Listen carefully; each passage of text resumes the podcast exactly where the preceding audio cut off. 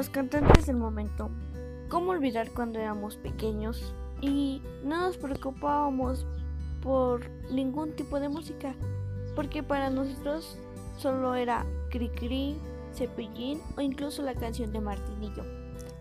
Pero con el cambio del tiempo hemos cambiado y fuimos conociendo géneros musicales como la banda, el reggaetón o los corridos, entre otros.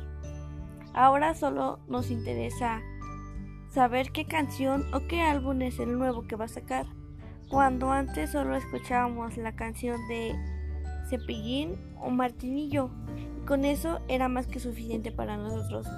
Aquí les estaré, les estaré hablando sobre el cambio radical de la música.